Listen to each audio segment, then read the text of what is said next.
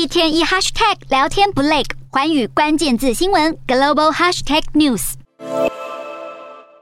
英国外交大臣特拉斯二十三号是首度访问土耳其，跟外长卡夫索格鲁商议乌克兰粮食出口问题可能的解方。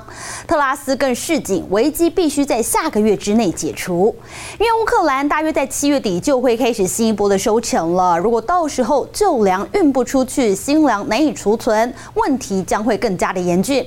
特拉斯表示，俄罗斯总统普丁把饥饿当成武器，把粮食安全当成了冷血的战争工具，是不人道的作为。而解决这些问题呢，需要各国一起努力。目前，英国、乌克兰、土耳其以及联合国正在密切的协调当中。